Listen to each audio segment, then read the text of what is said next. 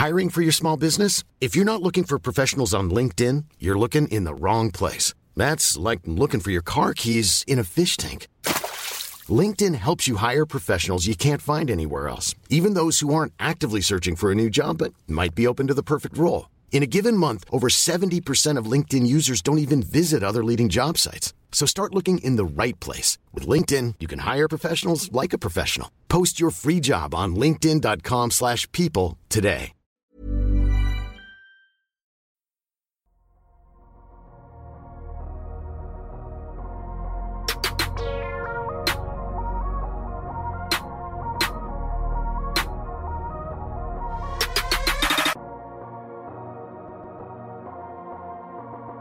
Salut à tous, bienvenue dans ce nouvel épisode du podcast Dunk Hebdo. C'est Adrien, ravi de vous retrouver donc euh, après euh, des semaines de triturage de cerveau pour classer euh, des joueurs dans un sport collectif. Merci à vous d'ailleurs hein, de nous avoir écoutés aussi nombreux pour le traditionnel DH20. Mais il est temps maintenant de reparler collectif justement avec la saison NBA 2021-2022 qui, qui se profile et qui s'approche à grands pas. Donc avant de vous détailler euh, tout le contenu euh, de nos previews du jour, je vais accueillir euh, avec plaisir mes deux camarades du jour. On commence par celui dont l'arrière-plan et le fond sonore peut passer de jeune papa en appartement à candidat de Pékin Express. C'est Tom. Salut Tom. Salut, comment vas-tu Adrien? Eh ben très bien, ravi de vous retrouver. Et notre euh, troisième intervenant du jour, lui, il passe plutôt euh, d'une bibliothèque victorienne à une cuisine parisienne en passant par une salle de basket du fin fond de l'Ouzbékistan. C'est Alan. Comment ça va, Alan? Ça va et toi? Non, j'ai pas fait l'Ouzbékistan. Mais pas encore. Fait... Non, j'espère. J'ai fait la Slovaquie. Et ça, croyez-moi, c'est pas donné à tout le monde. Mais pour le moment, on va retourner euh, aux États-Unis puisque l'heure est au preview Dunkebdo donc de cette saison NBA aujourd'hui. On vous rappelle bien sûr que vous pouvez toujours nous retrouver sur vos plateformes de podcast préférées, sur YouTube, sur les réseaux sociaux. Vous êtes euh, les bienvenus. Et on va marquer notre euh, pause traditionnelle avant de se retrouver pour enfin parler de cette saison NBA 2021-2022. À l'occasion de cette pré-saison, le Dunk Hebdo NBA Podcast a l'honneur d'être le partenaire de la NBA. On vous l'a annoncé sur Twitter ce mercredi. C'est vraiment un grand honneur pour nous ce partenariat et une association avec la NBA hein, qui a pour but de promouvoir le League Pass. Le League Pass, vous le savez, c'est l'indispensable pour tout aficionados, pour tout fan NBA. C'est la possibilité de regarder jusqu'à 4 matchs en simultané, en direct et en HD ou pour ceux qui ont besoin d'économiser quelques heures de sommeil, en différé voire en condensé. Il y a un lien pour souscrire au League Pass dans la description. N'hésitez pas à l'utiliser si vous avez besoin de renouveler ou même de vous inscrire et de profiter des joies du League Pass. En passant par ce lien, ça permettra à l'NBA euh, d'indiquer que c'est grâce au Dunk Hebdo NBA podcast que vous avez euh, souscrit au League Pass. Donc ça nous aiderait vraiment beaucoup pour euh, voilà vraiment avancer main dans la main avec la NBA, ce qui est vraiment incroyable pour nous. Et pour fêter ce partenariat, on vous a déjà lancé un petit concours sur Twitter. Un concours qui est autour de la première question de ce podcast. On va démarrer cette preview avec les Warriors et on va se demander est-ce que les Warriors peuvent retrouver le niveau d'une des 10 meilleures attaques NBA vous êtes peut-être d'accord, vous êtes peut-être pas d'accord. Ce qui est sûr, si vous voulez gagner un maillot des Warriors, il faut se rendre sur Twitter, retweeter, suivre le compte Dunkebdo et donner une réponse. On va choisir la réponse la plus marquante, la plus marrante, la plus fun, on ne sait pas, mais celle qui aura le plus d'impact et on offrira à son auteur un maillot des Warriors. Donc rendez-vous sur la page Twitter du Dunkebdo NBA Podcast, at Dunkebdo. Et puis aussi, pour le League Pass, n'oubliez pas, ça aiderait vraiment le podcast. Passez par le lien dans la description.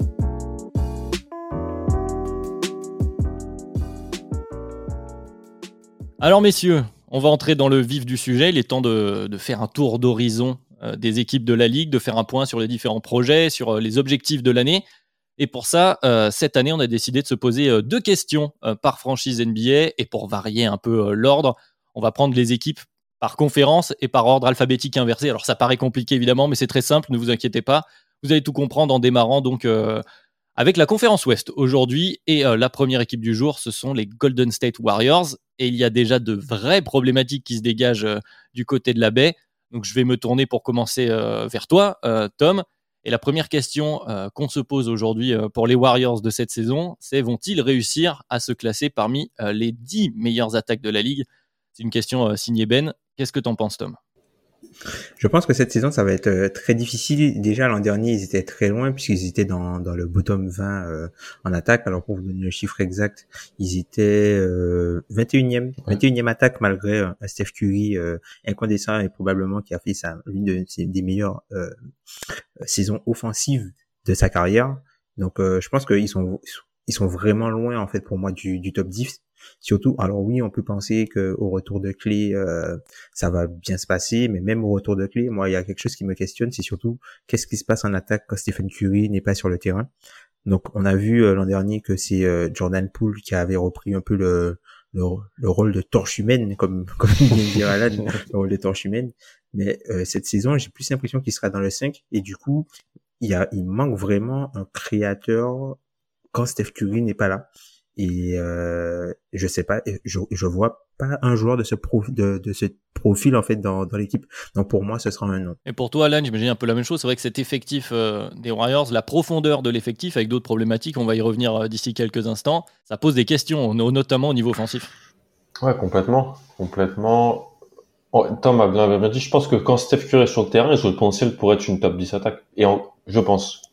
Sauf qu'en fait, comme on le voit tous les ans dans des équipes où tu as un, super joueur euh, offensif qui peut avoir à son poste euh, un remplaçant ou plusieurs remplaçants mauvais. Euh, l'attaque quand il n'est pas sur le terrain, même si ce joueur-là joue trois quarts des minutes, on va dire, bah, le quart des minutes où il est pas là, c'est ça te plombe ton attaque en fait, ça te la plombe complètement. On se rappelle de ces matchs Christon quand Westbrook, Westbrook, sortait du terrain, on se rappelle de Brandon, euh, Brandon Goodwin à Atlanta euh, quand Young sortait du terrain. Alors, quand c'est Young était sur le terrain, c'est l'attaque d'Atlanta était très bien. Quand la, Westbrook était sur le terrain, je, je pense pas que l'attaque de OKC était top 10, mais l'attaque d'OKC avait une certaine forme de fonctionnalité quand même. Et quand Curry n'est pas sur le terrain, moi, ça, je suis comme ça, ça me pose énormément de problèmes. J'avais parlé la semaine dernière. Allez voir ce compte. Hein. Il y a un compte Twitter qui fait un best-of vidéo des actions offensives sauvées par Steph Curry. C'est 20 secondes de n'importe quoi. Steph Curry qui récupère le ballon à 10 mètres, il met dedans. Alors ça fait 3 points, ça fait monter ton rating, mais en fait ton attaque n'est pas bonne. Ça. Mais pour, simplement pour donner la, la, le chiffre, et après on pourra peut-être avancer. Quand Steph Curry n'était pas sur le terrain l'an dernier, les Warriors avaient un offensive rating de 100. C'est dans le troisième percentile. Ouais. 97% des 5 de départ faisaient mieux en gros. Voilà. Voilà. Bah, on rejoint cette question euh, qu'on a déjà évoquée, notamment sur l'épisode sur l'héliocentrisme. C'est-à-dire que Steph Curry il phagocyte toute l'attaque des, Warriors. C'est-à-dire que tout tourne autour de lui, avec ou sans la balle d'ailleurs. Et c'est un profil tellement particulier qu'effectivement, euh, dans le reste de l'effectif, tu ne peux pas jouer de la même façon, tu vois, par rapport à ce que tu disais, Alan. C'est aussi un peu la problématique qu'il y avait pour les Lakers quand le, LeBron euh, euh, ça s'essayait il y a quelques temps, on en a beaucoup parlé, il fallait un deuxième créateur, etc. etc.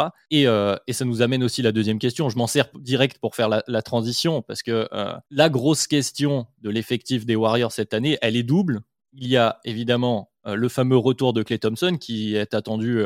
alors comme le Messi, c'est peut-être un peu fort, mais en tout cas, on, sait quand même que pour l'attaque des Warriors, ça aide d'avoir Clay Thompson, on ne va pas se mentir. Et donc, est-ce que finalement, cette saison, je me retourne du coup vers toi, Tom, elle n'est pas dépendante de comment et quand, même si a priori ça devrait être début d'année prochaine, euh, revient Clay Thompson sur un parquet NBA Je pense que ça dépend vraiment euh, où tu places le curseur sur la réussite de leur saison.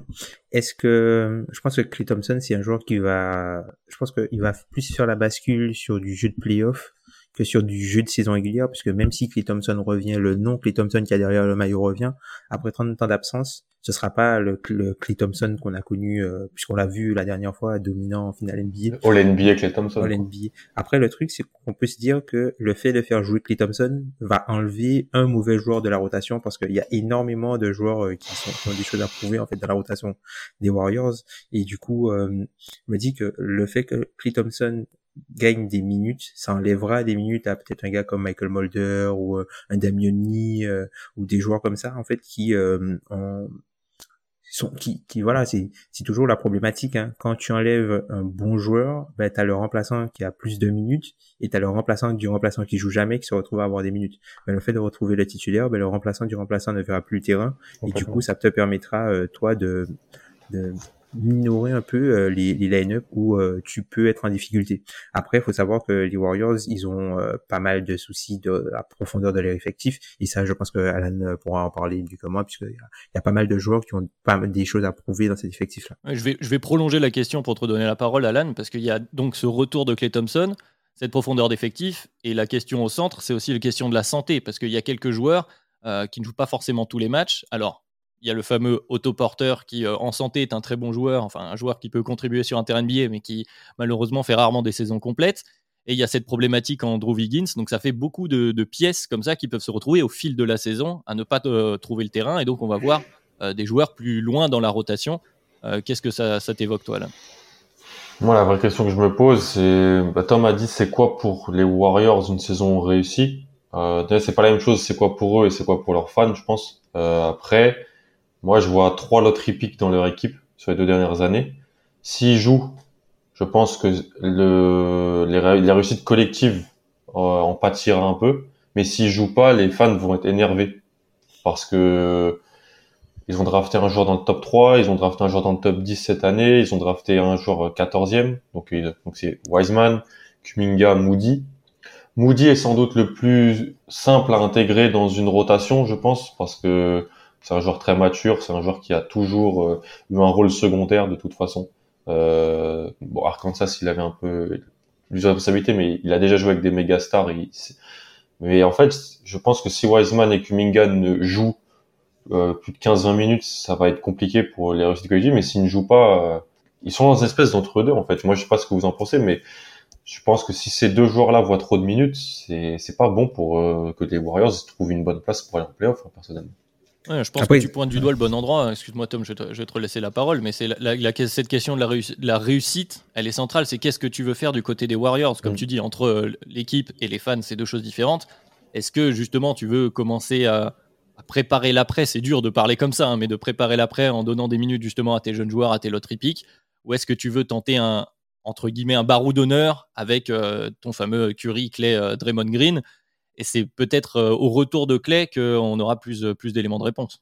c'est ça, surtout que, enfin, là, Alan, t'as parlé peut-être de donner une quinzaine de minutes par match à ces jeunes joueurs-là. Peut-être qu'ils seront, ils auront pas le choix vu ce qui se passe avec Andrew Wiggins ce qui se passe avec Andrew Wiggins, et il y a des chances que Andrew Wiggins ne puisse pas jouer euh, les matchs à domicile. Ouais. Donc, euh, dans ce cas-là, qu'est-ce qui se passe, euh, qu'est-ce qui va se passer par rapport à Andrew Wiggins? Est-ce qu'ils vont pas le transférer du coup pour s'assurer mhm. d'avoir quelqu'un qui puisse jouer ces minutes-là, sachant que Andrew Wiggins c'est le joueur qui a joué le plus de minutes pour les, les Warriors l'an dernier. Hein. Ouais. Donc c'est un joueur qui est très très important entre guillemets par sa présence sur le terrain, puisque c'est un joueur qui est très rarement blessé, qui manque très peu de matchs. Il a, joué, il a raté qu'un match, je crois, la saison dernière. Ouais, c'est ça. Donc, euh, on peut dire ce qu'on veut euh, de d'Andrew par rapport à son niveau, par rapport à son contrat, mais c'est un joueur sur lequel on peut compter et qui est présent. C'est quelqu'un qui sera toujours présent entre guillemets sur la feuille de match. Donc, euh, ça peut commencer à devenir compliqué, surtout que voilà, tu vois, les joueurs qu'ils ont récupérés, autoporteurs, top shooter, problème de blessures, récurrents. Hudson Galloway, enfin, voilà, c'est comme dit, Godala, il, est plus sur ses, euh, il est hmm. plus dans sa toute première jeunesse non plus, donc euh, tu vois. Bradley aussi a des soucis de blessure. Aussi, donc euh, il y a pas mal d'incertitudes autour de, de, de ce roster-là, donc ouais, clé peut-être salvateur, mais il y a des chances que ça se passe pas comme. Enfin, il y a, y, a, y a vraiment beaucoup de variance en fait pour cette équipe. C'est ça. Moi, je pense que ça, ça nous fait une bonne une bonne conclusion. Alors conclusion c'est un grand mot, mais disons qu'on aura peut-être plus d'éléments de réponse euh, au fur et à mesure de la saison euh, du côté des Warriors. Mais voilà, beaucoup de questions autour de, cette équipe cette année. On va parler, on va passer euh, à l'équipe suivante, donc dans l'ordre alphabétique toujours inversé. Ce sont les Trailblazers de Portland. parce qu'on est sur les noms, les noms d'équipes, pas les villes. Exactement, pour changer un peu. Et donc les Trailblazers donc de Portland, de Dame Lillard, de Dame Lillard qui nous a creuser le cerveau aussi dans le DH20, notamment euh, avec cette question autour de, son équipe, des résultats de son équipe. C'est vrai que c'est une problématique qui est revenue plusieurs fois quand on l'évoquait. Et ça, va être la, première question euh, qu'on va se poser. Donc cette fois-ci, je me tourner vers toi, Alan. Euh, à quoi on peut vraiment prétendre du côté des Blazers si bah, CJ, CJ McCollum donc, reste le lieutenant de, des Blazers? Est-ce qu'on peut voir plus loin que ce qu'on a vu ces dernières années? Oui, si, les, équipes plus fortes que toi ont des blessés et on et euh, n'arrive pas à 100% euh, dans, dans les affrontements de playoffs. Je pense que je pense qu'il y a un plafond de verre au-dessus de, de, de, du roster de, des, des Blazers. et que bah tout Damon Lillard qu'il est, qu'est-ce qu'il faut qu'il fasse? Il faut qu'il soit en 42, 40 sur une série de playoffs ou ou, ou il faut qu'il soit un cran descend plus plus plus. Non, c'est pas possible. Il y a des équipes euh, à l'Ouest qui sont plus fortes, plus profondes, plus mieux coachées aussi. Je pense que euh, j'aimais bien. Honnêtement, Telsos, c'est un coach que j'appréciais euh, vraiment beaucoup au début de son passage important. Et je pense que c'est quand même un bon coach. Il faut pas toujours vouloir virer le coach parce qu'on sait jamais par quoi on va le remplacer. Donc là, ils ont pris Billups. Euh, moi, j'attends de voir comment ça va se passer. On, en a parlé souvent. Hein. Il y a les, les superstars, elles, ont, elles aiment bien maintenant avoir un ce qui peut s'appeler un player's coach, mais ou alors un ancien joueur peut-être plus jeune, sur qui elle peut avoir une relation un peu différente. Pour ça que Tyron Lue a beaucoup de, de, d'emplois. Pour ça que je pense que Jason Kidd a eu son, son poste à Dallas. Pour ça que ça marche pas mal. Euh, non, moi je pense qu'il y a un plafond de verre au-dessus des, au-dessus de Portland, complètement. Et que si CJ McCollum est ton deuxième meilleur joueur, euh, offensif, euh, je pense que, et en plus c'est plus de CJ McCollum 2017, 2018 ou début de saison, euh, l'an dernier, je crois, où il était très très bon. Avant qu'il se blesse. Euh, Exactement, avant qu'il se blesse. Je, malheureusement, parce que c'est un joueur que j'aime bien, CJ McCollum, et c'est une association que je trouve super bien. En plus, quand ça dure dans le temps, tu as le temps un peu d'apprécier euh, le duo. Je pense que c'est, c'est, ils peuvent pas aller en finale NBA avec euh, avec ce, cette construction. Alors même question reformulée, Tom. Est-ce que euh, est-ce que c'est Chauncey Billups qui a les clés pour euh, arriver à faire mieux avec cet effectif qui est un peu différent, on y reviendra, mais qui est quand même, en tout cas au niveau de, de la tête, des deux têtes, sensiblement dans le, même esprit qu'il y, avait ces dernières années à Portland? Moi, je pense que, Billups, encore une fois, c'est euh, avec les coachs euh, assistants qui sont promus. On sait pas, tu peux tomber sur des très bons coachs comme tu peux tomber sur des coachs euh, moyens voire mauvais quoi. Donc on sait pas exactement. Je pense que l'homme l'homme l'homme entre guillemets par rapport à ce qu'il a vécu en termes de, de basket peut apporter une notion d'expérience. Il peut apporter des choses d'un point de vue joueurs en, fait à, à cette équipe-là. Après, moi, je pense que euh, ce qui va être plus intéressant pour Portland cette saison, c'est euh, de rester en santé, puisque euh, c'est une équipe qui, si on, elle veut aller loin entre guillemets en playoff, n'a pas le choix que d'avoir un des trois meilleurs bilans de la ligue pour éviter un des pour avoir entre guillemets un, adversaire un petit peu plus euh, à sa portée au premier tour. Moi, limite, il faut qu'ils s'organisent pour être premier pour choper le huitième, quoi, ou l'équipe qui sort du play-in. Ah, tu veux tout mettre sur la saison régulière en gros. Pour, moi, c'est leur seule chance d'aller plus loin parce que tous les tous les match-up en dehors du match-up peut-être qu'ils auraient au premier tour seraient des match-up hein, entre guillemets 50-50. Donc je pense que eux, ils ont vraiment intérêt à pousser pour la saison régulière et du coup, euh, je trouve que c'est intéressant ce qu'ils ont fait parce que euh, pour pousser pour la saison régulière, il faut être bon pendant les minutes où Lillard n'est pas là. Et je trouve que euh, ce qu'ils ont fait cette saison en rajoutant, par exemple, Cody Zeller, en rajoutant en, prolongeant Norman Powell qui, a des chances peut-être d'être sixième homme de l'année cette saison, on sait pas, hein. il a des chances d'être sixième homme de l'année, et même en rajoutant Larry Nance qui offre un peu de, polyvalence quand il est en santé. Donc je trouve que tous ces éléments-là peuvent faire qui, qui, que Portland ait un meilleur bilan en saison régulière qui va les aider à aller plus loin en playoff peut-être par rapport à un bracket qui se dessinerait euh, mieux pour eux. Si on part de, ce principe, euh, Alan, si on part de ce principe qu'il faut aller, euh, qu'il faut faire le meilleur résultat possible en saison régulière, est-ce que tu es d'accord que ces mouvements d'avoir perdu euh, le duo Canter-Melo, qui a joué énormément l'année dernière du côté des Blazers, de l'avoir remplacé, donc Tom l'a dit, hein, par des Larry Nance, des Cody Zeller, est-ce que tu penses que ça, tout au long de la saison régulière, ça va te permettre de gagner un peu plus de matchs? Ça va te permettre à ta défense d'être moins catastrophique. Après pense que Melo, Melo offensivement, il t'aidait quand même. Euh, mais le duo Melo-Canteur faisait que défensivement, c'était pas, c'était pas possible. Cody Zeller, euh, Tom aime souvent le rappeler, c'est un joueur euh, qui est peut-être devenu sous-coté. Alors oui, il a été drafté dans le top 5. C'est pas ce genre de profil. Aujourd'hui, on drafterait plus jamais ce genre de joueur dans le top 5. Ça montre aussi comment la ligue va vite, mais avoir ce joueur-là dans ton, on voyait vraiment la différence l'an dernier Hornets quand c'était lui qui jouait avec Lamelo et quand c'était Bismack Biombo notamment. Euh, c'est un vrai, c'est un bon joueur de basket et je pense qu'il va aider. Larry Nance aussi. Euh, et ensuite, bah, je pense qu'ils vont être quand même. Moi, je pense qu'ils vont être dépendants aussi de. Est-ce que je pense que Tony Snell et Ben McLemore vont jouer en fait. Je pense que ces deux joueurs-là vont jouer parce que il faut du catch and shoot dans toutes les équipes NBA aujourd'hui. Et les jeunes profils qui ont été draftés, qui auraient, qui, je pense que les fans veulent voir, euh, ne sont pas dans le type catch and shoot parce que le joueur qui était type catch and shoot, ils l'ont plus. C'est Gary Trent. Je pense que, je pense que ces deux joueurs-là vont jouer. Alors peut-être euh, plus que des, joueurs comme Little ou Simons ou voilà. Mais ils sont importants dans l'adresse collective offensive à côté de Damon Lillard parce que s'il n'y a pas de respect sur les close-outs de ces joueurs-là, s'il y a des minutes où on close-out pas fort sur les kick-outs de Lillard et tout ça, ça va être compliqué offensivement, alors que défensivement, il y aura du mieux, je pense. Je suis d'accord, il y aura du mieux défensivement, mais euh, la question que je me pose sur une saison régulière, et on va revenir à, cette histoire de, coaching staff, c'est que l'année dernière, pour regarder un peu les Blazers, le fond de jeu offensif, il n'était pas incroyable. C'est-à-dire que c'était un peu à toi, à moi, Lillard, McCollum, mais si on n'a plus de solution, Balamélo, et euh, il fait son ISO et on voit ce que ça nous donne. Euh, Powell aussi, Powell avait pas mal de ballons sur la fin de saison. C'est vrai, une fois, l'arrivée de Powell. Il y avait eu la tentative de jouer avec les trois, quoi. Euh, Tom l'avait dit, je crois. Ça marchait, ouais. Tom l'avait dit. Offensivement. Voilà, il faut qu'on pète tout offensivement parce qu'on sait que défensivement ça ne fera pas quoi. Est-ce que cette année va y avoir un réajustement? Tom parlait de Powell en sixième homme. Euh, c'est ce que ça a été dit qu'il serait sixième homme clairement? Moi, je l'ai pas trop entendu. Hein, non, ça, ça, ça, a pas été dit, mais moi, je trouve que, enfin, ça fait plus sens, par exemple, d'avoir Powell en sixième homme et d'avoir, par exemple, Covington au poste 3, qui pour moi est son meilleur poste. Hein. Covington, Nance avec, euh, avec Nurkic. Et après, t'as, as, euh, des line-up hyper offensifs, en fait. Complètement, ouais. Sur tu peux même jouer avec Snell en 3 euh, et ouais, Covington en 4 si tu veux. C'est ça. Prenez pas coach. Le, Snell qui fait le jogger, quoi, à côté. Ouais. qui va prendre que deux tirs en 22 minutes, mais bon et finir avec le meilleur pourcentage ah, de la ligue. finir quand même à 43%, mais. a toujours avoir au moins euh, deux des euh, Lillard, McCollum, Powell sur le terrain de toute façon pour t'assurer. Euh. Quand t'as trois, trois gardes comme ça, c'est vraiment comme ça qu'il faut que ça se passe. Il faut que t'en aies toujours deux ensemble, quoi. C'est, ça peut vraiment te permettre de bien, de toujours avoir ce, niveau plancher d'attaque, mm. qui est nécessaire en saison régulière.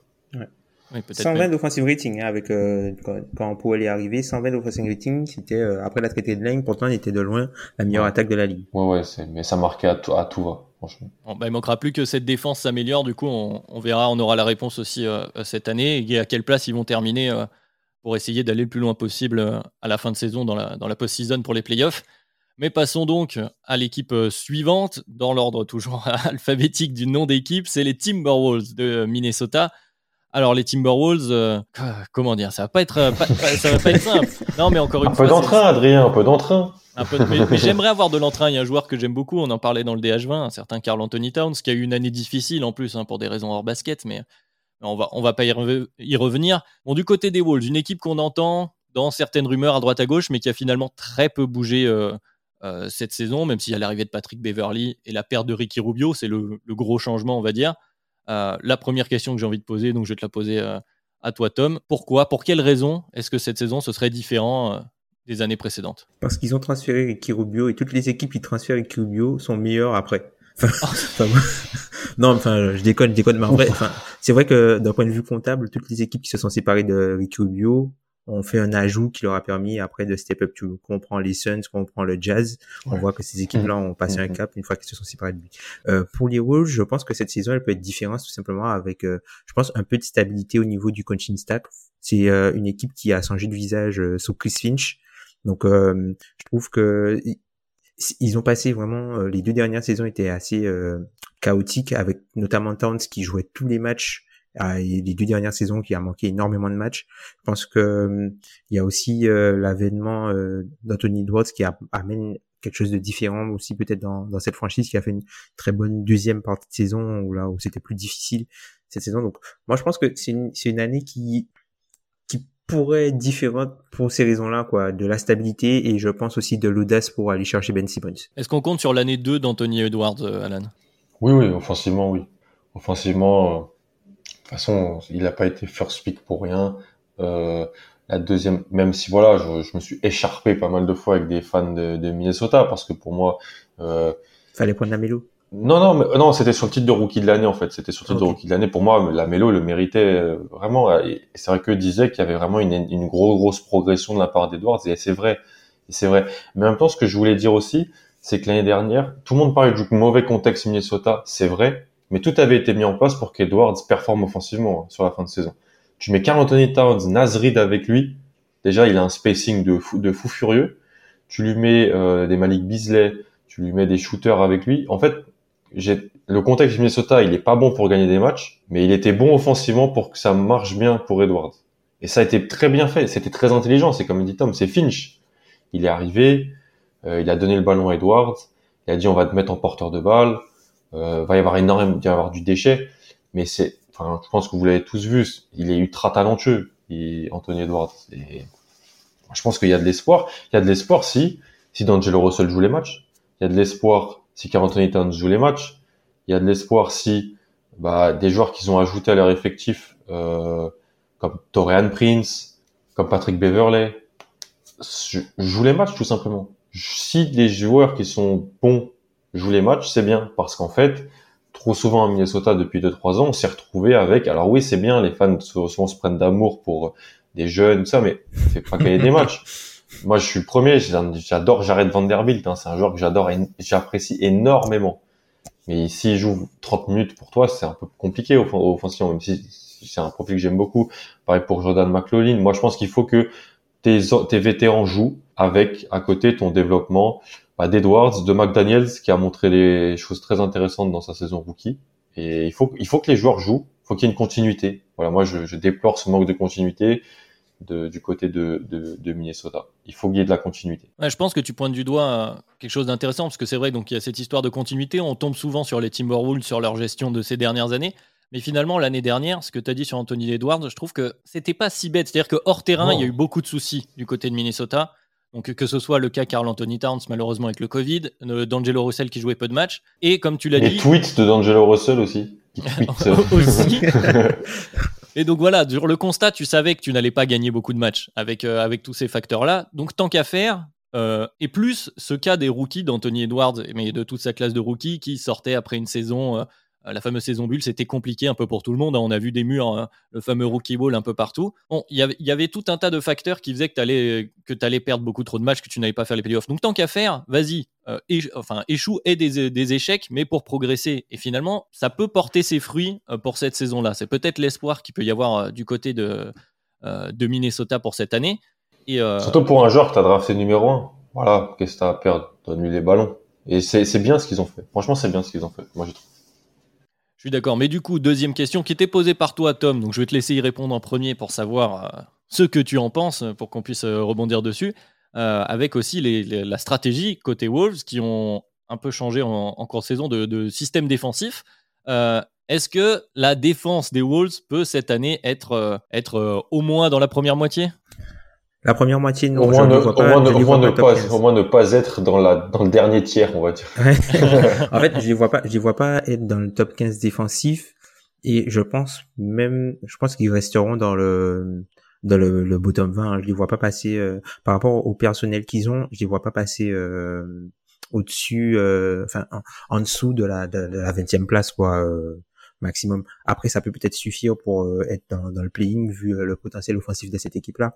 Après, il faut dire que cette saison, euh, Chris Finch a décidé, a décidé de, changer le système défensif, notamment euh, avec l'embauche d'Elson Turner qui est passé par Houston, qui est passé aussi par Memphis. À, à, certains moments et du coup de plutôt que de faire du drop classique qui ne fonctionnait absolument pas euh, avec Towns à quelque chose de plus actifs entre guillemets euh, en faisant euh, pas mal de edge. Donc un peu comme ce que fait Denver avec euh, Nikola Jokic pour activer un peu Towns. Moi je, je, pense que c'est une bonne idée mais en fait ce qui risque de se passer hein, moi dans à mon sens ce qui risque de se passer c'est que au début ça marchera pas. Et du coup tu as tu auras toujours peut-être la tentation de vouloir revenir à ce que tu faisais avant parce que ce que tu fais de nouveau ne ça fonctionne marche pas, non plus ouais. ça marche pas un peu comme ce que Portland a fait l'an dernier où ils ont essayé de faire du edge avec Jokic ça marchait pas. Ils sont revenus à, du drop et c'était quelque chose où les joueurs étaient beaucoup plus à l'aise, mais ça marchait quand même pas. Donc du coup, euh, je me dis que c'est ce qui risque de leur arriver, c'est-à-dire qu'ils vont essayer de mettre en place quelque chose de nouveau et euh, les joueurs n'auront peut-être pas le mental nécessaire à poursuivre quelque chose qui ne fonctionne pas jusqu'à ce que ça fonctionne. Et je pense qu'il y aura, ils seront obligés de revenir en arrière. quelque chose qu'ils préféreront faire, quelque chose qu'ils savent faire, quoi. Ouais.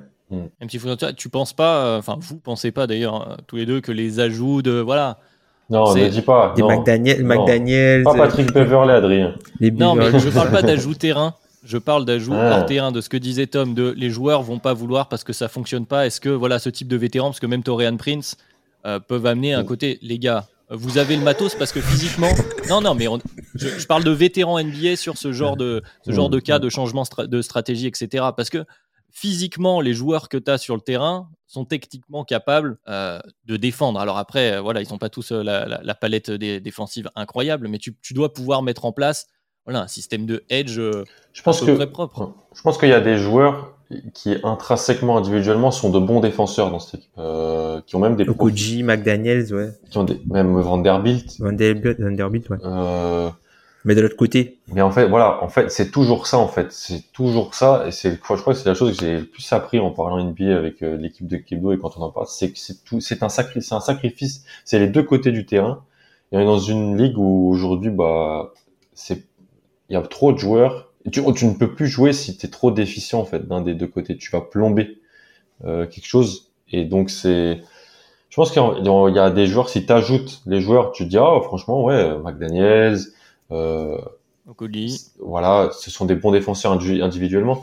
Le problème, c'est que si Nasrid euh, et Carl Anthony Towns prennent tes 48 minutes au poste 5, déjà, euh, pour moi, qu'importe le schéma, ça peut ça posera pro- problème à la protection de cercle. Donc, euh, j'ai j'ai hâte de voir, euh, voilà, schématiquement, ce qui va changer. Mais je me contenterai déjà d'une euh, d'une attaque euh, top 15, voilà, top top 15 du côté de Minnesota et d'une continuité avec euh, D'Angelo, euh, Carl Towns, Edwards qui joue 70 matchs à 3. Ouais, je me contenterai de ça. Parce que tu vois, le, problème aussi de passer euh, du drop au edge, c'est que du coup, tu as plus de joueurs entre guillemets impliqués sur la couverture défensive et euh, devoir euh, impliquer par exemple euh, D'Angelo Russell ou Anthony Edwards sur des joueurs euh, off-ball et leur donner des rôles importants pour sur des, des rotations ou des pré-rotations. Je sais pas si c'est quelque chose de, de très healthy pour ta défense. Oui, et pour ton attaque aussi, du coup, par, euh, par projection. Bah, Écoutez, du côté de Minnesota, du coup, on va espérer euh, retrouver la santé, un bon rythme, gagner quelques matchs, et puis une bonne attaque, et puis, euh, puis on verra où ça nous mène. Mais effectivement, c'est la stabilité qui sera peut-être le, le- le maître mot de, de cette saison euh, du Clairement. côté des Wolves. Donc passons à l'équipe suivante, l'équipe suivante qui, euh, euh, qui a une hype toute relative, parce que euh, bon, on, va, on va se les poser les questions tout de suite. C'est le Thunder d'Oklahoma City. Bon, le Thunder qui a priori on ne va pas retrouver ni en play-in ni en play-off. On est sur, sur un projet de, reconstruction avec beaucoup de jeunes joueurs qui ont plus ou moins de hype d'ailleurs. Et donc je vais me tourner vers toi Alan, hein, puisque c'est ton sujet favori. Est-ce que toi ça te hype cette idée, notamment du trio Poku, Guidi et, et Shai évidemment? Shai dans un trio, ça me hype déjà. Parce que je suis, c'est vraiment un joueur que je, j'apprécie de plus en plus. Enfin, j'aimais déjà bien, je, et puis, je- mais vraiment, il est, pour moi, l'année dernière, il, il, il avait le niveau d'être All-Star. Franchement, après, il a pas joué assez le nombre de matchs, mais quand il jouait sur le terrain, c'était, il était impressionnant. Voilà, c'était vraiment. Il a fait des matchs où c'était le meilleur joueur sur le terrain. Voilà. Enfin, moi j'ai vu des matchs où il c'était le Oui, meilleur joueur. Mais vous l'aviez dit tous les deux, je pense, dans le dans le l'épisode top 10 prospect moins de 23 ans, c'était c'est une progression anormale euh, ce qui Ouais. se passe euh, du côté de de chez Gus Alexander. Beaucoup euh... moi moi moi moi, moi, j'aimais beaucoup beaucoup euh... je l'avais je l'avais ouais en, en bas de mon tier 2 donc 14 ou 15 je crois euh... parce que mais en fait parce que mais je l'imaginais pas jouer dans le rôle dans lequel euh, il a joué l'an dernier. Euh, je l'imaginais dans un espèce de rôle de stretch 4, 5. Euh, peut- tu peux prendre une décision si on te, on te close out fort et qu'on te demande de poser le ballon au sol. Mais c'est moi, c'est vraiment sa capacité de tir que j'avais évalué de très très et qui est très très haut niveau pour un joueur de sa taille. hein. Franchement, c'est c'est très impressionnant. Guidé, bah déjà c'est un peu embêtant. Première minute de Summer League, il se blesse à la cheville. Après, on l'a plus vu de la Summer League. Donc euh, on l'a vu un peu, on l'avait vu un peu en match de préparation avec l'Australie. Euh, il n'a pas fait les, les JO, mais il était dans l'équipe euh, de préparation avec les, les JO. Euh, je crois que c'est Patty Mills qui disait bon, on sait, qui disait qu'il était, il a fait des sessions de workout pass avec Joe Ingles et Dodger et que c'était lui le meilleur passeur. Il a un don pour la passe incroyable. C'est un porteur de balle, mais c'est un porteur de balle en fait. Donc euh, il a toujours un peu porté la balle. Euh, je pense que le but d'Oklahoma City, c'est pas de gagner des matchs, très honnêtement. Voilà. Donc, euh, il, ça me hype, mais il manque un joueur. Il manque un blue chip player à cette équipe si elle veut remonter en playoff. Ils l'ont pas encore. Je pense qu'ils vont essayer d'aller le chercher en perdant des matchs. Même chose, Tom, j'imagine. C'est bizarre, c'est bizarre cette conclusion. Je pense qu'ils ont, ils vont essayer d'aller chercher un peu dans matchs. C'est bizarre cette, cette phrase.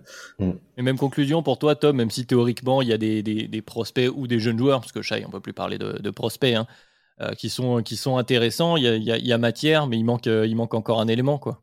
Moi, je trouve que le, le, le, trio fait sens. En fait, quand tu regardes les qualités de chacun des joueurs, le trio fait sens. Après, je trouve que, par exemple, beaucoup, je trouve que pour moi, hein, c'est un joueur euh, beaucoup plus théorique que ce qu'il est aujourd'hui. Et euh, c'est vrai que sur certaines séquences, tu as l'impression que ça peut être, le gars, ça peut être une licorne. Et sur d'autres, enfin, pour moi, en fait, beaucoup, c'est un joueur synergie. C'est-à-dire que si tu regardes que les positions où il a la balle, tu vas, tu vas avoir des flashs, tu vas avoir du talent. Par contre, quand tu regardes, tu le regardes dans un match, tu dis, ah, ouais, ok, il y a tout ça aussi, tu vois. il y a, il y a, du boulot. aussi, il y a, il y a du boulot, quoi. Mais c'est vrai que, moi, le trio, il fait sens puisque les, les gars sont plutôt complémentaires. En plus, ils sont tous grands. Ouais. Ça, c'est un truc intéressant. Ils sont tous grands. Ils peuvent peut-être shooter. Pour rapport, bon, d'idée, on sait que c'est, c'est peut-être un peu euh, euh, ça, ça, la grosse problématique pour lui. Mais on voit clairement un rôle d'identifier. En vrai, tu vois, l'idée, en fait, limite, c'est comme si tu avais, je sais pas. alors, je, vais peut-être me faire insulter. Je suis pas, euh, je suis pas au point peut-être sur la sur la draft. Enfin, certainement pas. Mais c'est un peu peut-être l'idée de ce qu'ils avaient quand ils visaient Cade en fait. Genre, l'idée, c'est peut-être un sous Cade, c'est-à-dire le, le, porteur de balle. Certes, il a pas cette menace de pull-up, mais qui va, euh, qui est le grand passeur, le passeur de grande taille, chez le mec qui va exploser euh, les lignes, euh, les, qui va exploser la défense euh, de façon individuelle et qui est capable de créer son propre shoot aux trois niveaux, à trois points à mi-distance et d'aller au cercle. Et beaucoup plus le, joueur hybride pour lequel tu peux faire des choses, où il peut, qui peut faire des choses avec la balle, qui peut faire des pick and roll inversés et qui peut aussi prendre feu offensivement quoi. Donc moi je trouve que c'est voilà ils sont c'est un trio qui est plutôt excitant mais comme tu disais Alan ça manque peut-être d'un petit quelque chose en plus. Moi juste sur sur Poku si c'est pas une licorne c'est pas grave. Enfin, c'est ça que je voulais. Oui, oui, je, vois ce que tu veux moi, dire. Moi, je ça que je voulais dire aux gens. Si ça devient pas ce que les gens pensent, c'est pas grave. Si t'as un, un joueur de sa taille qui peut prendre 6 ou 7 tirs à 3 points par match euh, avec une bonne réussite et euh, avoir un rôle défensif, c'est déjà bien en fait. Et voilà, c'est juste ce que je voulais dire. Tout le monde n'est pas une licorne. Enfin, T'as raison. Il faut toujours pondérer les attentes. C'est vrai qu'il y a toujours cette hype des jeunes joueurs. Mais oui, retrouver Shea aussi dans, dans, un rôle avec un autre guard hein, qu'il a déjà vu. Euh, euh, il y a quelque chose d'intéressant. Mais il y a d'autres joueurs aussi euh, dans cet effectif. d'autres joueurs qu'on a beaucoup vu la saison, la, la saison, passée, mais deux joueurs intéressants. Et on va s'intéresser à notre cher Théo Malédon, mais aussi à, à Basli et à, et à Dort, Dort. et à Lugendort, qui était mm. donc qui avait joué beaucoup de minutes l'année dernière. Mm. Est-ce qu'à la fin de cette saison, on va pas devoir commencer à tirer des conclusions euh, du côté du Thunder sur quel joueur est le plus intéressant dans notre donc, projet moyen long terme quoi? Lequel de ces trois, Tom, de but en blanc, lequel de ces trois sera le plus, le plus intéressant, le plus important joueur du Thunder à l'issue de la saison 2022. Alors, je sais que, enfin, je serais pas d'accord avec, euh, enfin, je avec euh, Pierre et Pierre Constant et Solal qu'on salue de, de la team euh, Up and Thunder. Je sais que eux, ils considèrent déjà Dort comme un membre du projet. Mais au final, Dort, là, il va lui rester une année de contrat et ensuite, faudra voir. Et peut-être que il sera. Enfin, je pense que c'est un joueur qui peut vraiment se monnayer contre des pics de draft. Alors, ok, si, il y en a beaucoup.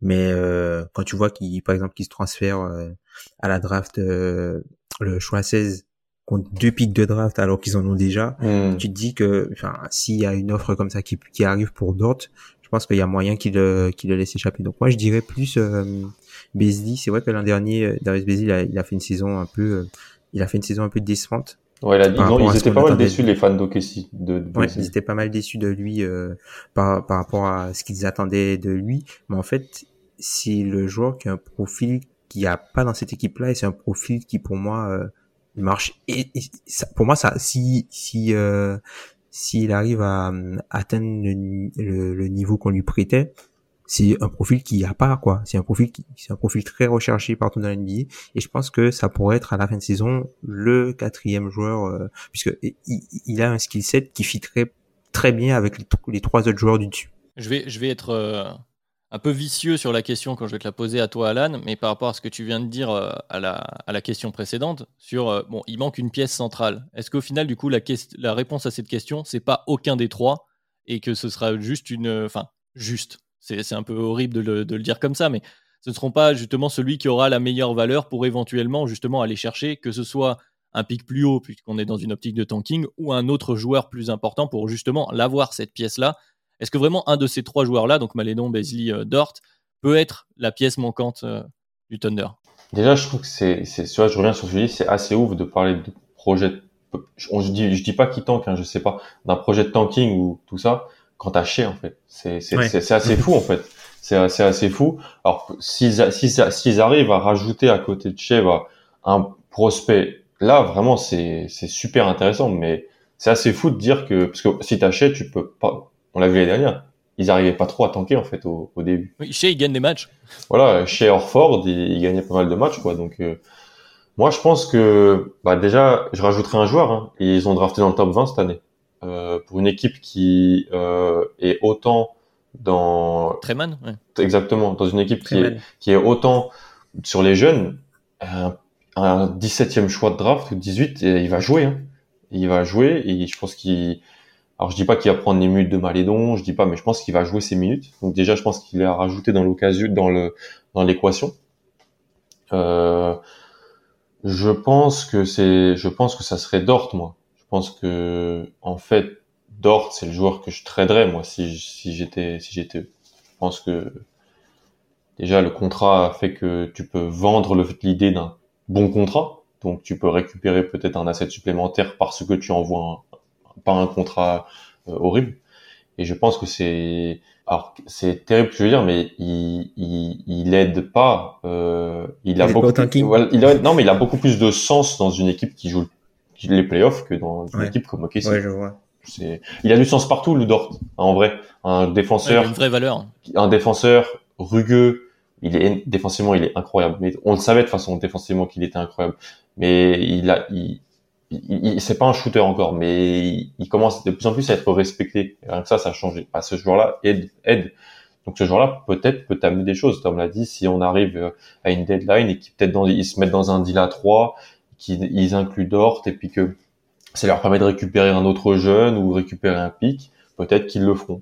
Moi juste euh, avant de terminer euh, Derek Favors euh, j'adore pour eux parce que les minutes l'an dernier, euh, quand Orford ne jouait plus, ça les tuait. Bon, après, peut-être ce qu'ils voulaient, hein, perdre beaucoup de matchs, hein, mais Derek Favors, c'est un vrai bon joueur pour eux. Encore une fois, on finit avec des, points d'interrogation sur, euh, sur l'objectif de cette saison, mais en, tout cas, il y a plein de matières, il y a plein de conclusions au fur et à mesure à, tirer au fur et à mesure de la saison du côté du Thunder. Donc ce sera tout de même intéressant euh, à suivre, notamment parce qu'ils peuvent aussi faire bouger le reste de la ligue en, en s'immisçant euh, dans des trades, comme tu l'as dit. Et, euh, et, pour l'équipe suivante, on va continuer à se poser des questions parce qu'on est aussi sur une équipe qui, qui a été remaniée, euh, à, notamment suite au trade d'un certain Barbu. Euh, donc beaucoup de jeunes du côté euh, des Houston Rockets. Euh, et donc, à qui on va donner la balle cette année aux Rockets? Semble-t-il qu'on se dirigerait vers euh, un Kevin Porter Jr., un Jalen Green, un Sengun peut-être À qui tu donnes la balle, Tom? Pas John Wall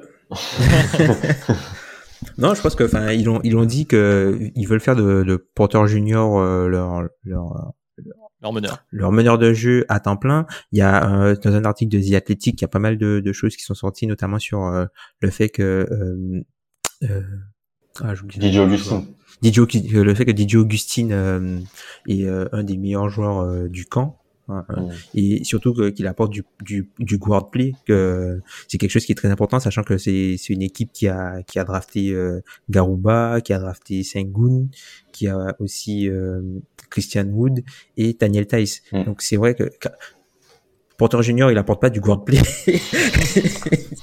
il apporte pas trop de guard play. Donc euh, moi je pense que en termes de taux d'usage, je pense que Jalen Green sera au-dessus. Alors oui, euh, je pense qu'en termes de temps de possession, Porter Junior aura plus la balle, mais celui qui finira le plus de possession, ce sera Jalen Green. C'est comme ça que tu le vois aussi, euh, Alan. Je t'ai vu hocher de la tête.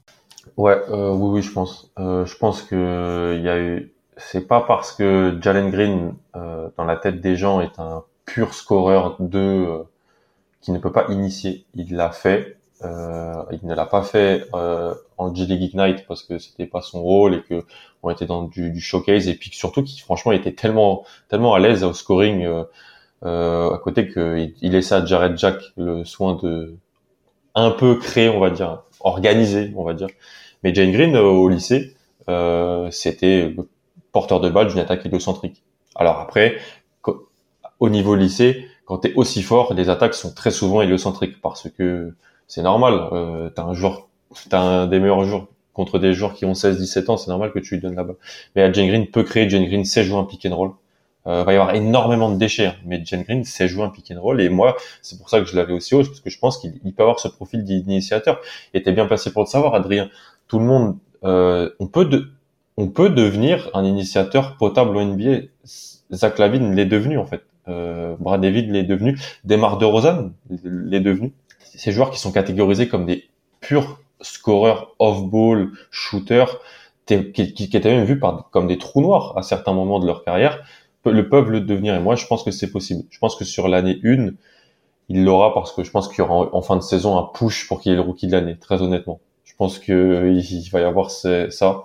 Euh, après, voilà, moi, il, ah, il y a un bas court porteur junior Jalen Green, mais c'est sûr que je vais regarder. Enfin, c'est c'est c'est c'est incroyable mais euh, ouais je pense que ça sera ça sera Jalen Green. Ils l'ont drafté deux pour ça ils l'ont dit hein, ils l'ont dit ils croient ils croient en ça. Donc euh, je pense on en est là de toute façon. On en est là euh, du côté de Houston à essayer de retrouver le gars à qui on va donner la balle. Donc je pense que de toute façon mm. tu auras des séquences avec l'un ou l'autre sur le terrain aussi. Donc tu pourras mm.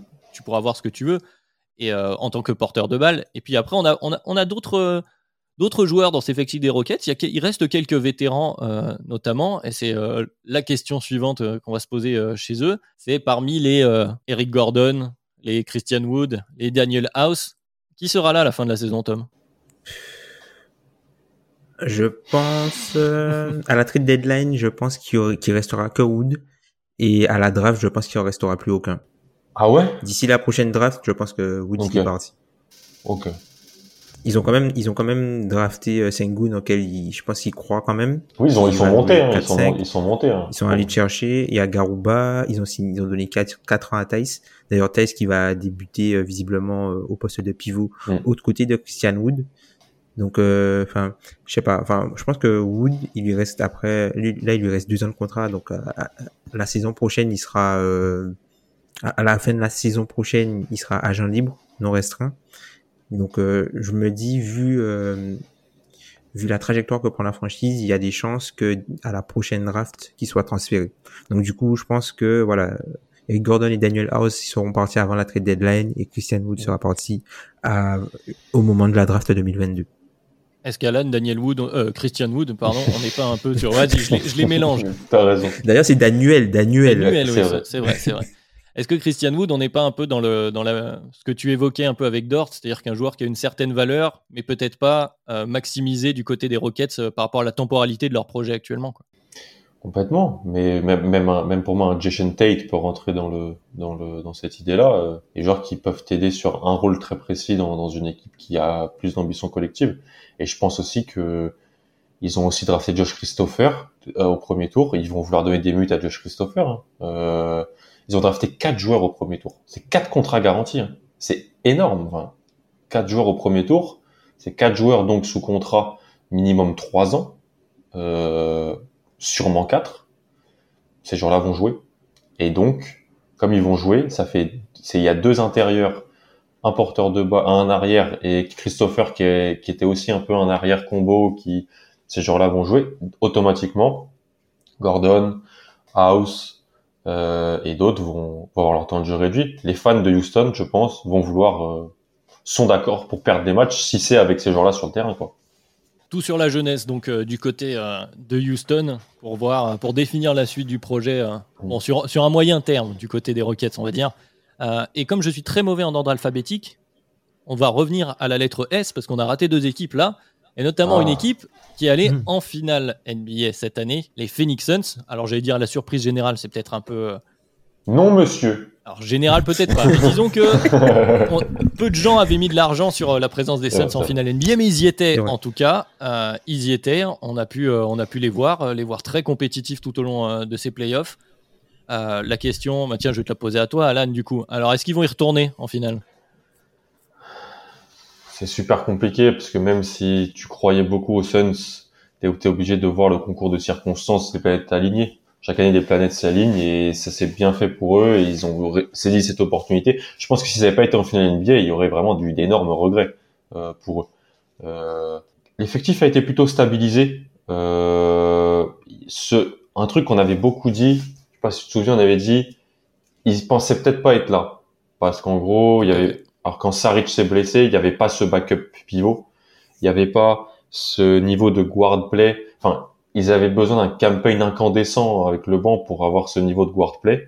C'était, ils se sont dit, bon, bah, il faut peut-être qu'on, qu'on aille chercher des choses pour, euh, si on est là, bah, au moins, on sera là plus armé. Donc, pour moi, il y a deux ajouts qui ont été faits. C'est Maggie. En gros, est-ce que Maggie va pouvoir jouer 15 minutes?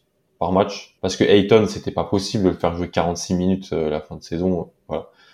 Et ils ont pris Chamet quoi. Ils ont pris Chamet mais pour moi Chamet ça règle pas tellement le c'est c'est encore ça, ça, bah ça peut encore ouais ça peut Chamet ça peut encore faire plus. Si Chamet met dedans c'est encore c'est encore plus euh, des pour leur line-up létal avec les, les shooters quoi. Mais ils sont un peu mieux armés mais ils auront pas le concours de circonstances pour moi. Donc euh, c'est compliqué. Et puis il leur reste aussi la, leur cheap injury euh, replacement qui peuvent récupérer du coup euh, du contrat de peuvent récupérer une certaine somme du contrat de de Darius du coup, qui est blessé, qui pourront utiliser sur le marché soit des buyouts ou qui pourront utiliser pour récupérer un joueur en fin de contrat qui peut rentrer dans ce montant-là. Donc ouais, ça ça ça peut se ça peut jouer. Et puis ils ont fait un trade avec les Nets euh, qui peut être intéressant aussi euh, pour eux, comme tu disais. Euh, peut-être sur la saison régulière, ça peut être aussi plus, ça peut être intéressant de point de vue létal. Ça peut être plus létal et ça peut aussi nous permettre de revoir un peu point de Booker, point de Booker, c'est-à-dire un peu en mode héliocentré quoi.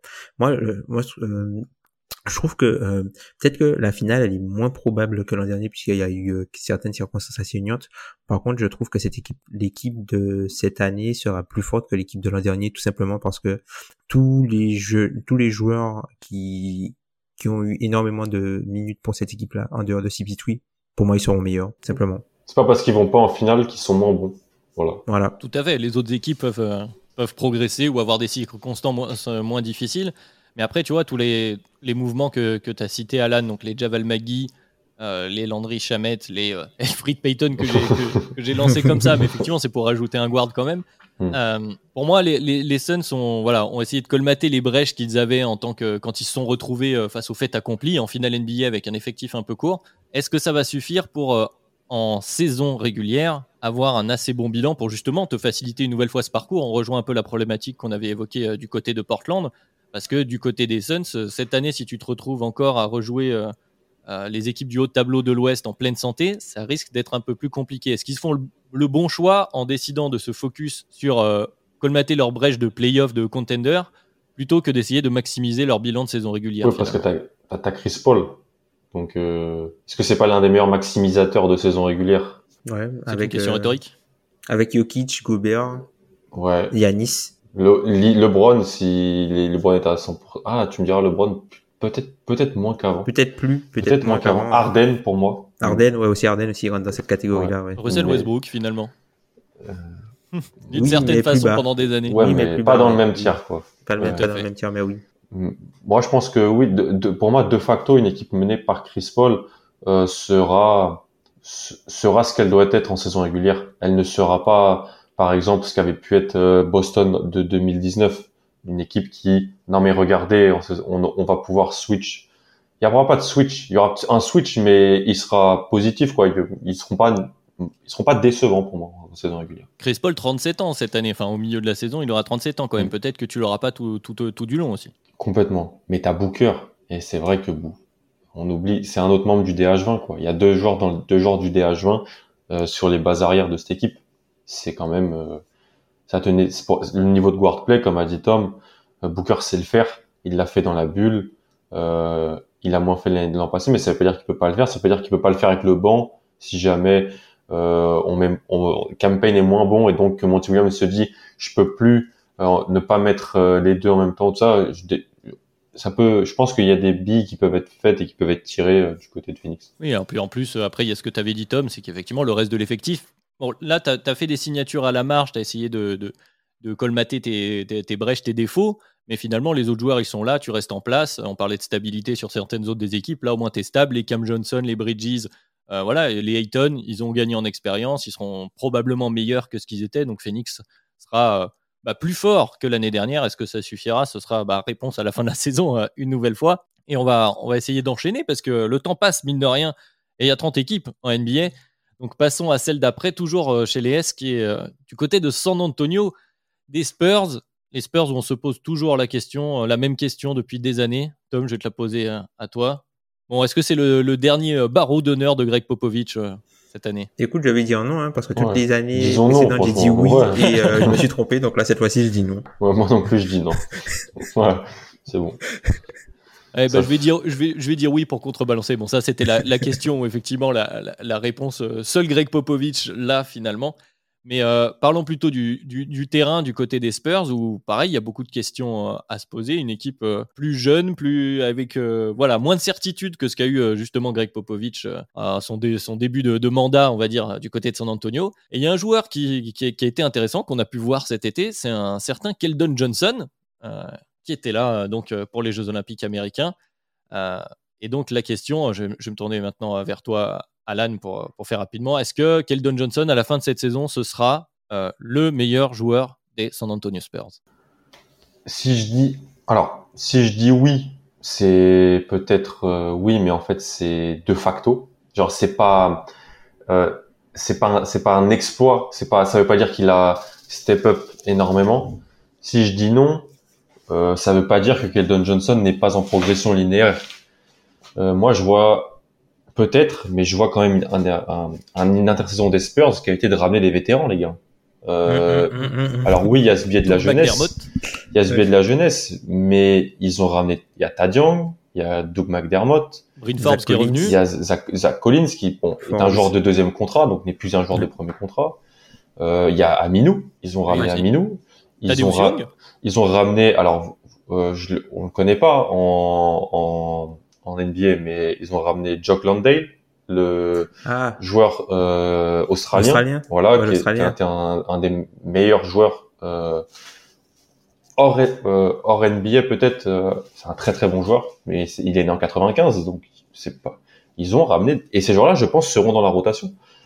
Il y a ce, il y aura ce savoureux mélange en fait, euh, parce que il va falloir aussi donner des minutes bah, à Murray, White, euh, Devin Vassell, qui sont draftés loterie quand même. Ouais. Euh, je pense. Looney Walker. Looney Walker, exactement. Je, et je pense, à Josh Primo, je pense pas qu'il jouera énormément. C'était le joueur le plus jeune de la draft. Euh, il a dit lui-même qu'il il, il, il, accepterait volontiers de jouer beaucoup avec la G-League et, et Santonio fait beaucoup de choses avec sa G-League depuis quelques années. Euh, il, il, préfère prendre les joueurs beaucoup plus jeunes et les prendre dans leur sein et les mettre en G-League que les stacher par exemple. Euh, ils sont pas du tout dans, ils, ils prennent ils travaillent avec eux, ils, les moulent comme ils le veulent. Donc, euh, c'est Keldon Johnson a fait de la G League. Euh, beaucoup ont fait de la G League. Hein. Euh, donc, Keldon Johnson sera peut-être le meilleur joueur de San Antonio, mais ça sera pas parce que il, est euh, bah, ce peut-être ce poste 2-3 ou même 3-4 des fois dans le, les schémas de San Antonio qui a qui est, qui est devenu un des 40 meilleurs joueurs NBA, on va dire. Ça peut-être pas à cause de ça. Est-ce que tu le vois de la même façon, euh, Tom, pour toi? Ce sera plus euh, sur le fait accompli que par une grande progression? Non, moi je pense qu'il a les, il a les moyens d'être vu comme le, vraiment le meilleur euh, joueur des Spurs à la fin de la saison. Tout simplement parce que je trouve que tout ce qui a été ajouté cet été fit beaucoup son jeu. Keldon Johnson, c'est le seul, euh, je trouve, hein, pour moi, c'est le meilleur joueur des Spurs à l'attaque du panier.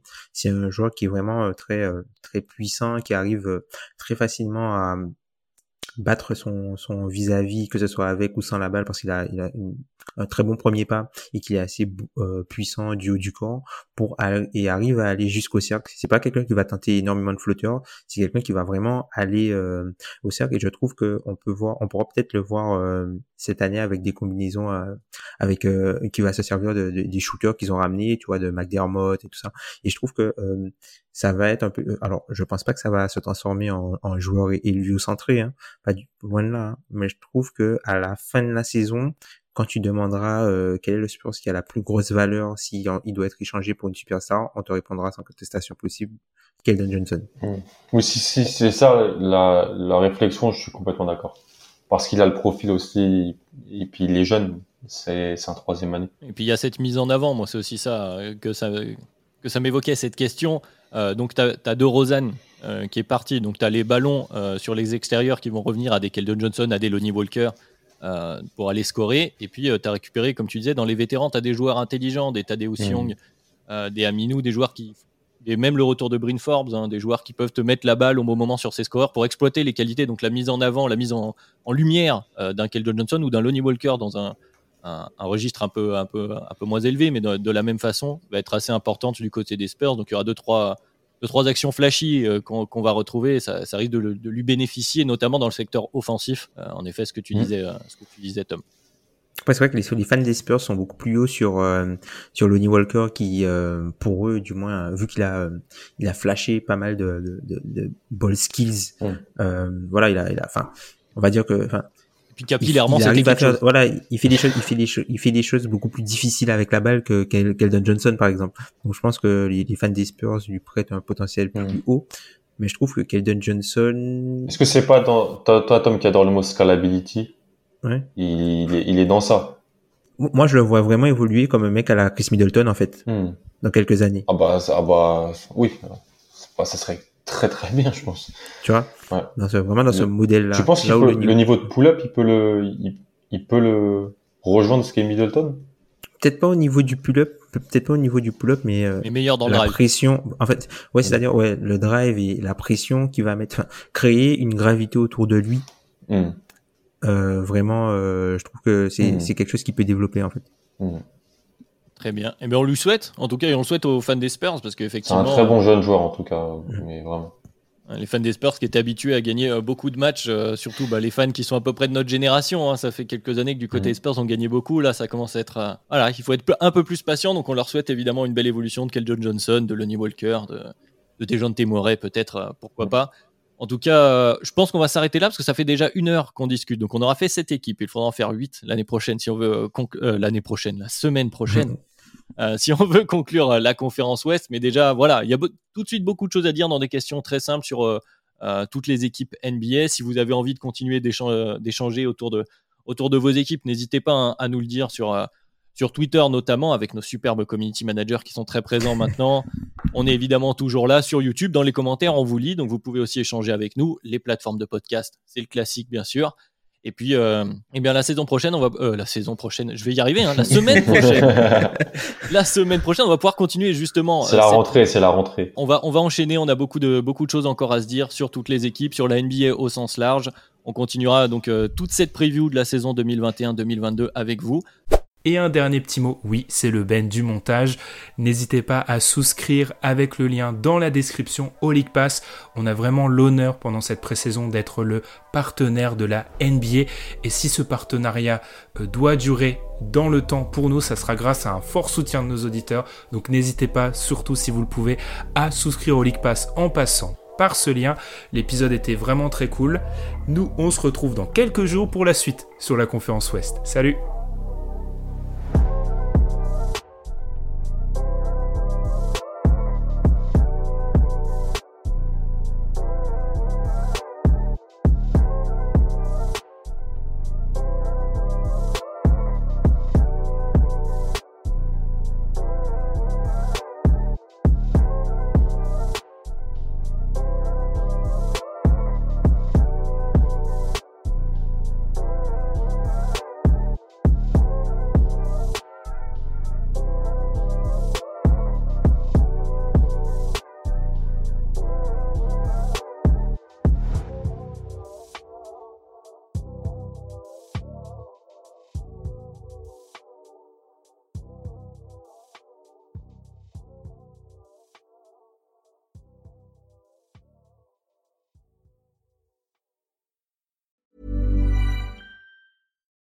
When you make decisions for your company, you look for the no-brainers. And if you have a lot of mailing to do, stamps.com is the ultimate no-brainer. It streamlines your processes to make your business more efficient, which makes you less busy. Mail checks, invoices, legal documents, and everything you need to keep your business running with Stamps.com. Seamlessly connect with every major marketplace and shopping cart. Schedule package pickups and see your cheapest and fastest shipping options from different carriers. With rates up to 89% off USPS and UPS rates. And with the Stamps.com mobile app, you can take care of mailing and shipping wherever you are. Make the same no-brainer decision as over 1 million other businesses with Stamps.com. Sign up with code PROGRAM for a four-week trial, plus free postage and a free digital scale. No long-term commitments or contracts.